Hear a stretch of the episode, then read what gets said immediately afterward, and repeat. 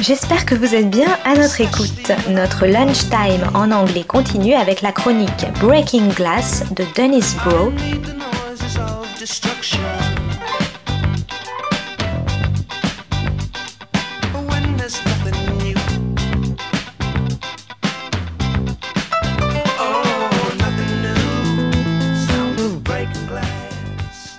This is Broe on the Global Television Beat, and today I'm talking about serial TV, digital accumulation, and distracted audiences. AT&T is moving big time into the streaming service game, and as it does, it's bringing with it a ruthlessness not previously seen, even in the annals of corporate television. Witness this now infamous exchange between the conservative Texas-based company representative John Stankey, who is now the chief executive of Warner's after the merger of the two companies, and then HBO chief executive Richard Plepler. It began by Stankey urging stepped up investment in the jewel of Warner's television and Plepler applauding him, but the interchange turned sour when Stankey then interjected, also, we got to make money at the end of the day, right? Followed by his commanding the station, which supposedly helped beget the new golden age of television, to dilute its product to reach a wider audience. Disney, now completing its merger with Fox, plus Hulu, Apple, and Facebook are all in or about to enter the streaming service fray to challenge Netflix and Amazon. New forms and distribution patterns of television, largely driven by the thirst for serial TV series, are pointing the way to novel and unexplored realms of narrative sophistication that may include more social imbrications of the series, but also because of the profits at stake, pave the way for levels of addiction and for increased monitoring that in some ways dictate the construction of these narrative patterns my book, Birth of the Binge, Serial TV, and the End of Leisure, details these contradictory impulses in the development of the serial TV series over the last three decades. Streaming television has been seen as a radical means of putting power in the hands of the consumer, gifting him or her with a new autonomy so they can now watch when and what they want, and are no longer captives of the minimal choices available from the television networks series in this interpretation are now tailored to individual viewers who mix and match and become their own programmers. The form of these series is generally more narratively sophisticated as well, as season arcs, which require viewers to track the series much more actively, replace the one and done, self contained episode, which is perpetually recommencing from the beginning. That is the hype from the industry and surprisingly from many television studies scholars as well. A look at the actual process, though, dispels many of these myths. This new wrinkle in the television industry is part of a general pattern of what French digital philosopher Bernard Stiegler terms hyperindustrialism. That is, the old ruthless patterns of accumulation are continued and advanced in the digital age, of which streaming television is a part. Rather than decentralized modes of production, the streaming age is now featuring ever more tightly concentrated conglomerates, as the recent wave of uh, wave of mergers indicates. Thus, content providers are merging, as in Disney and Fox, or production studios are merging with internet providers to monopolize traffic into the home, as in Time Warner and AT&T, AT&T, or networks are merging with cable providers who then purchase satellite services, as in Comcast's purchase of NBC and subsequent acquiring of a majority share in Europe's leading dish service, Sky TV. The leaders in this field, Netflix and Amazon, in line with what Shoshana Zuboff terms surveillance capitalism, employ algorithms for tracking audiences' every movement on the service and then turning that data into programs based not on quality or need, but on these advanced metrics. There is a homogeneity in these targeted demographics that makes the traditional network programmers look like members of the most experimental avant garde. Thus, on Netflix, for example, The Expanse is warmed over Battlestar Galactica, with much less at stake than the fate of the galaxy and shorn of the 9 11 references. Stranger Things, with its children's investigation of alien creatures, recalls E.T., The Goonies, and with its focus on 80s technology, Super 8. Sense8, with its multiple characters in a utopian futurist setting, is Cloud Atlas, remade for streaming, and Frontier, with fur traders in a bloody and savage wilderness is The Revenant, complete with its lead character in series Publicity and Leonardo DiCaprio Pose. Finally, there's the recently departed Girlboss.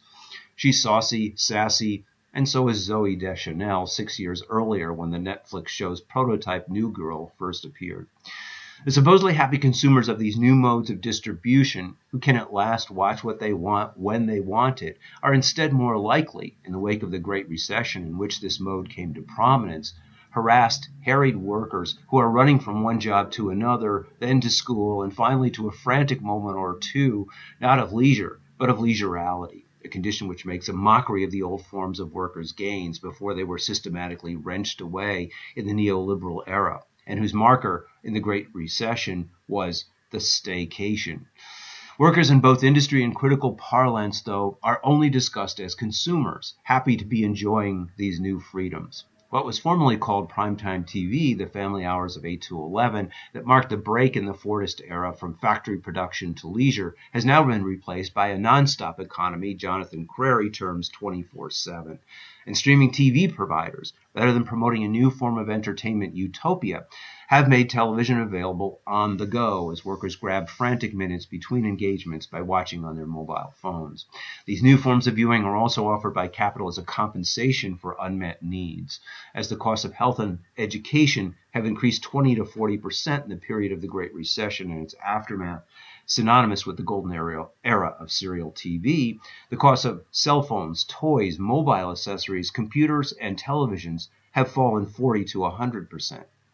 Finally, the form has engaged its viewers using narrative devices, cliffhangers, sudden demise of characters, multiple characters, and stories that foster a new form of addiction that goes by the name binge watching.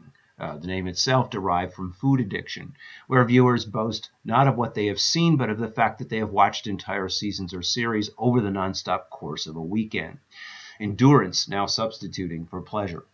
These new modes of viewing, where the sophistication of the storytelling is increased along with the drive to watch the next episode, are also employed along with video games and the construction of commercially uh, built online communities either to ready workers for the cognitive challenges of new, more digitally advanced jobs, or, depending on the class level of the viewer, to neutralize them for zombification in the drudge areas of the service industry. Nevertheless, there are a number of hard fought gains that serial TV has won.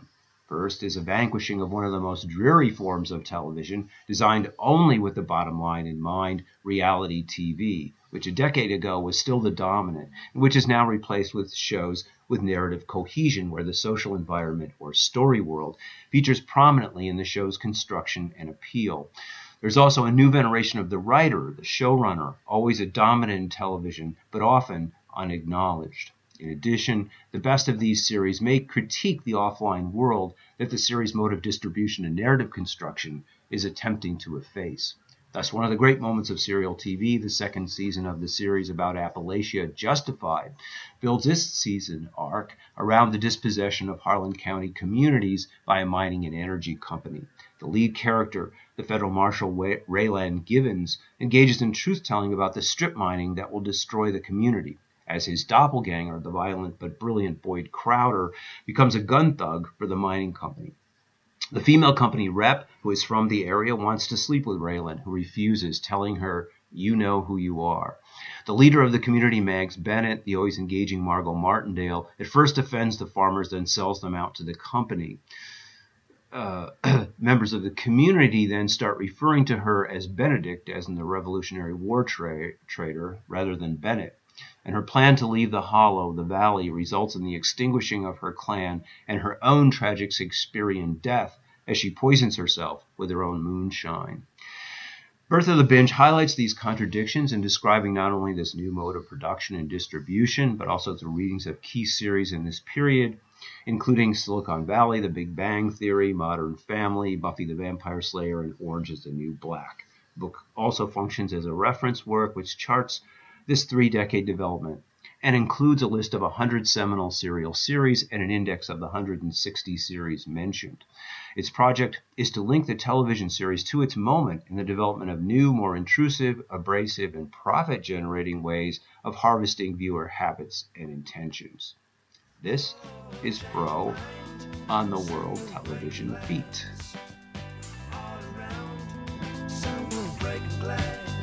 Dennis Broe is the author of Film Noir, American Workers and Post-War Hollywood, Class Crime and International Film Noir, and The Maverick or How the West Was Lost. His current book, to be published in 2018, is Hyper-Industrialism and Television Seriality, The End of Leisure and the Birth of the Binge.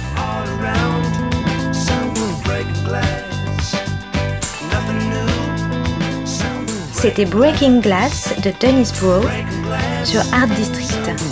Très bonne suite de nos programmes, jazzistiques et artistiques, à notre écoute.